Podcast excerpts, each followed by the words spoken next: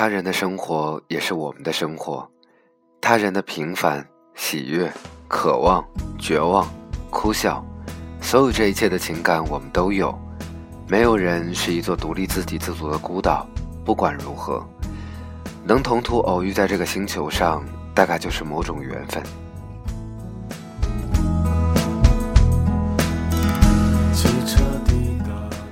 资深驴友 A 又开始到处云游了。从他的照片里面，能够知道他老人家心情大好，状态极佳。远在家乡的小学同学已经开始在筹备他的婚礼。有一个我的中学同学正在做他的微商，做得井井有条。身边的世界一如昨日那般热闹，也势必如同今日这般继续热闹下去。每一个人都好像攒着一股劲儿，如闪耀着尾巴一路飙高的烟花。片刻的璀璨之后，终于还是会消失于网络的茫茫夜空。在朋友圈里面，发现有好久没有联系的一个朋友晒了一张赤膊的自拍照，大概有十几公分的伤疤。我赶紧在下面问了一句：“嗨，最近怎么样？怎么就手术了呢？”发完照片，突然意识到曾经看过的那么一句话：“如果你的朋友已经消失了好几个月，你那么说你有那么忙，是真的吗？”你若真的在意他，你早就直接打电话过去了，而像现在这样不花钱、不占用时间、虚情假意，无异于秋后送扇，冬日送喜。想到这里，心中也是自感内疚。我自己也知道，这种便捷的网络问候，更像是一种人际间无关痛痒的应酬。若他真的有重要的关系，我怎么会让这个朋友消失许久，完全康复之后再送上一份迟来的问候呢？所以这样的事情，大概不仅仅发生在我的身上，大概在每一个人的身上都会有。说到底，还是因为精力和时间所限，因为生活圈子不同，交往的层面所限，缘分的深浅不一吧。在感情上呢，我们无法做到对身边所有的人一视同仁。我们还有家人，有爱人，有身边的同事，有那些远方的挚友。我们的力量只够用来应付身边那些生活的琐碎，抵御最近的人际厮杀，而对于他人的生活，我们也许永远、永远都无法深度的介入，永远无法真正的感同身受。至少在他人有难的时候，我们伸一次义无反顾的手，再多的话，说实话，恐怕也是力所不能及了。想起李宗盛在《凡人歌》里面有一句歌词：“你我皆凡人，生在人世间，终日奔波苦，一刻不得闲。既然不是仙，难得有杂念，道义放两边，利字摆中间。”当然，把这种利字摆中间的这样的想法，并不是十分的好，可是，在生活里面，这也是真真切切发生的事情。朋友圈里面有很多我的大学同学已经当了妈，已经当了爸，看着他们隔三差五的晒孩子的各种萌神照，晒幸福的像花一样的照片，唉，能说什么呢？我大概到目前为止也理解不了那种疲倦的幸福，只能看着别人艳羡他们的儿女双全，而忽略了那些照顾婴儿的辛苦，夜半起来换尿布，哈气连天。真是不容易，蓬头垢面、屎尿沾身的狼狈，所以这样的狼狈也会有其中的幸福。我现在完全无法体会，所以我们当我们跟别人说我能够理解你的时候，这里面大概有多少只是一种交际的手段而已。所以我认为人与人之间真的很难做到水乳交融，就好像大地上那些并排而长的树，即使根系相连。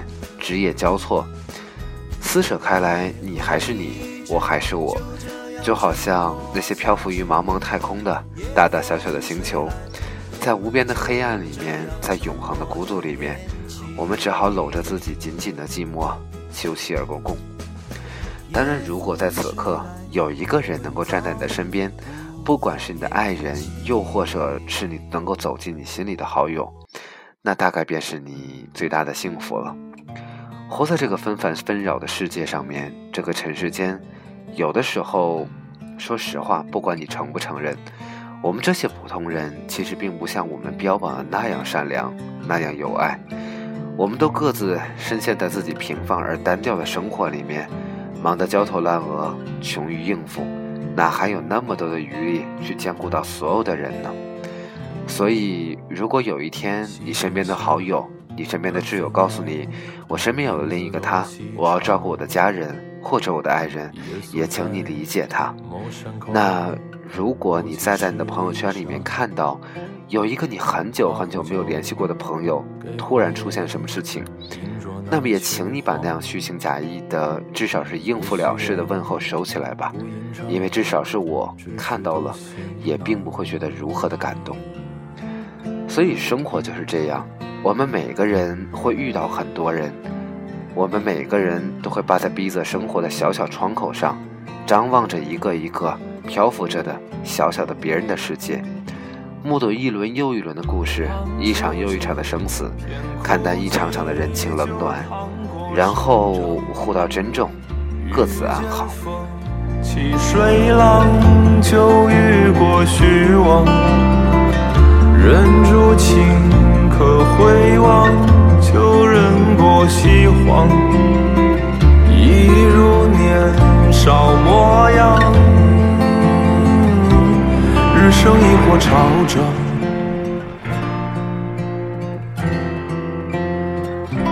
痛彻一火山王。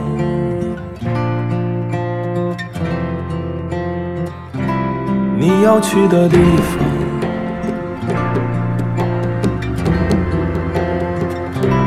四野细雨春忙，太清太清西荒。街声问时况，或走俗寻常。经戈壁，过断桥，踏落泥土香。一根烟，给路客，揭发着星光。在鞋跟上，无所谓远方。趟出这。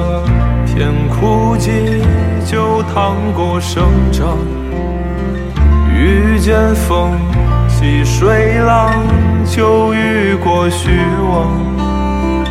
忍住情，可回望，就忍过西荒。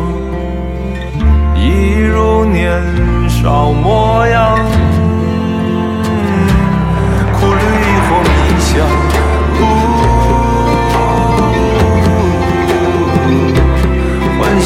追望。